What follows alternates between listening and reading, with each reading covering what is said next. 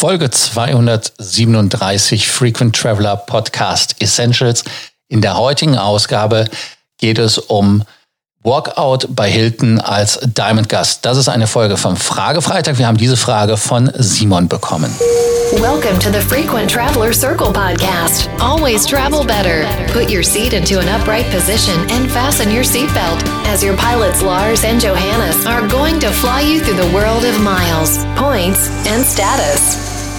Simon schrieb uns an auf Facebook und hat gefragt, ob äh, er eine Kompensation bekommt, weil er in einem Hotel in Swinemünde, das ist das Hilton, was neu aufgemacht werden soll, ja quasi ins Radisson umgeswitcht worden ist und äh, da halt nicht die Punkte bekommen sollte und da auch keine andere ja, Kompensation von Hilton bekommen hat und ob da nicht die Walkout-Policy für Diamond-Member mit der Extra-Kompensation in Frage kommt. Was ist passiert? Also erstmal, Swinemünde ist ein neues Hotel, das wird gebaut. Da gibt es Verzögerungen bei dem Bau des Hotels. Deshalb sind Gäste, die schon ein Hotelzimmer gebucht haben, auf das Radisson gebucht worden, was wahrscheinlich demselben Eigentümer gehört. Deshalb ist das für ihn relativ kostenneutral, zumal er ja das Geld auch bekommt für die Nacht. Und da hatte Simon das Problem, dass er erstmal keine Punkte für den Stay gekriegt hat, obwohl er Hilton Gast ist und Hilton Honors Member und da halt auch mit seiner Diamond-Karte den Benefit haben wollte. Das ist also das Erste, was ja ein Negativum ist. Da hat er das mit Hilton ausgekaspert. Die geben ihm zumindest jetzt die Punkte. On Property wird es wohl keine Benefits geben. Das muss man schauen, aber so wie es ausschaut, im Moment nicht. Dann hat er gesagt, ja, ist das nicht ein klassischer Walkout? Was ist ein Walkout? Ein Walkout ist das, oder Walk, ähm, das ist, wenn ein Gast, der anreist beim Hotel, wenn er nach seinem Zimmer fragt, kein Zimmer bekommt, weil das Hotel leider voll ist. Mir ist das einmal passiert in meinem Leben, wenn ich das richtig im Kopf habe. Das war bei Starwood in München im Westin. Da hatte ich eine Emirates-Rate gebucht, also eine sehr günstige Rate und äh, habe dann, als ich das Hotel betreten habe, gesagt gekriegt, ja, sorry, tut uns leid, aber wir haben für dich ein Zimmer auf der anderen Seite. Da ist nicht das Westin, sondern das Sheraton. War für mich in dem Moment auch okay, weil wenn man in dem einen Property ist, kann man auch die Facilities des anderen Properties nutzen. Und äh, ich fand das in dem Moment gar nicht schlimm, weil war eh spät und war eine kurze Nacht. Insofern war das okay. Also das heißt, in so einem Walkout, was passiert, wenn es kein Hotel direkt auf der anderen Seite gibt? Bei Hilton ist das so gelöst, dass man dann den Gast ganz klipp und klar in ein Hilton gebrandetes Hotel unterbringen muss. Dann als nächster Punkt ist, die Nacht muss so bezahlt werden, wie der Preis wäre, wenn er in dem Hilton, wo er ursprünglich gebucht hat, gebucht wäre. Und es müssen Telefonanrufe und Transport zu dem Hotel bezahlt werden.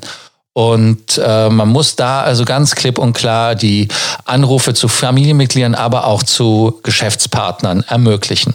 Dann muss das Hotel ein ein Online-Formular ausfüllen und an Hilton schicken, dass der Gast den Stay and Night Credit bekommt, also den Aufenthaltskredit und den äh, ja den Nachtkredit, wie das so schön heißt, also die Nächte.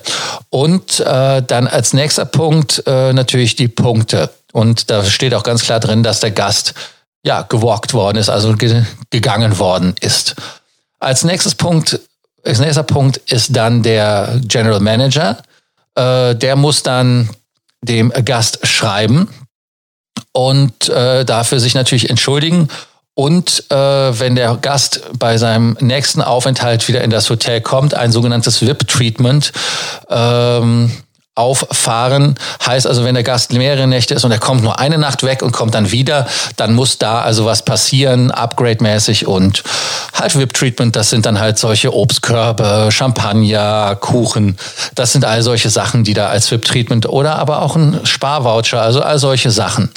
Dann als nächster Punkt ähm, ist das so, dass die ähm, Leute natürlich intern im Hotel darüber Bescheid wissen müssen, dass der Gast da das Problem hatte, dass da also auch dann keine weiteren Probleme kommen. Und jetzt kommt das Beste. Wenn man als Diamond-Gast kommt, dann bekommt man zu dem, was ich eben aufgezählt habe, 200 Dollar als, ja, als Unangenehmlichkeitsaufwandsentschädigungspauschale oder wie man das so sagen will, in Cash. Also richtig bar auf Tatze. Und ähm, ja, sollte das nicht passieren, kann man das über die Diamond Hotline ganz klar wieder reinholen, beziehungsweise von der Diamond Hotline fordern. Und die machen es im Moment, also haben wir sehr, sehr gute Erfahrungen mitgemacht, dass die Diamond Hotline sehr, sehr kulant und kooperativ ist und lösungsorientiert. Dann, ähm, was war passiert hier bei ihm? Warum hat er das nicht bekommen? Ganz einfach, weil das Hotel nicht offen war. Also das heißt, es ist kein Walkout im klassischen Sinne gewesen, sondern man geht, sagt jetzt einfach, ja, das Hotel ist nicht fertig geworden. Das ist höhere Gewalt. Da ist also keine Überbuchung passiert. Da ist nicht irgendetwas von Hotelseite was zu äh, Verschulden gekommen, sondern es ist einfach vom Bau her anders ausgegangen. Und da ist das Problem dann ja, in deren Augen so gelöst und deshalb gibt's da von der Diamond Hotline keine Hilfe und auch vom Hotel keine weitere Hilfe. Deshalb ganz wichtig, das Hotel muss auf sein und ihr müsst dann eine ausgebuchte Situation haben und quasi rausgeschmissen werden. Und das ist halt, wie gesagt, bei dem Fall von Simon leider nicht der Fall gewesen. Hatten es, äh, also er hatte es nochmal eskaliert. Es ist aber bei der Eskalation insofern geblieben, weil da nichts weiter dann gekommen ist. Ja, das war die Frage von Simon. Ich hoffe, ich habe es euch nochmal erklärt, was ihr zu tun habt, beziehungsweise erwarten könnt, wenn ihr bei Hilton einen sogenannten Walkout habt. Und ähm, wenn ihr sonstige Sorgen, Ängste oder Nöte habt, vergesst nicht, ihr könnt uns jederzeit schreiben.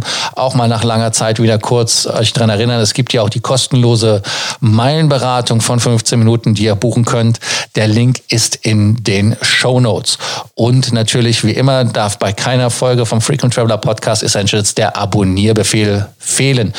Danke, wenn ihr uns abonniert habt. Die uns noch nicht abonniert habt, vergesst nicht, das zu tun, damit ihr keine Folge des Frequent Traveler Podcasts verpasst. Danke für das Zuhören. Danke, Simon, für die Frage und dass wir sie hier so ausführlich mit dir durchgehen durften und hier nochmal für alle dann zusammengefasst haben. Bis morgen zur nächsten Ausgabe vom Frequent Traveler Podcast Essentials. Thank you for listening to our podcast. Frequent Traveler Circle. Always travel better. And boost your miles, points, and status. Book your free consulting session now at www.ftcircle.com now.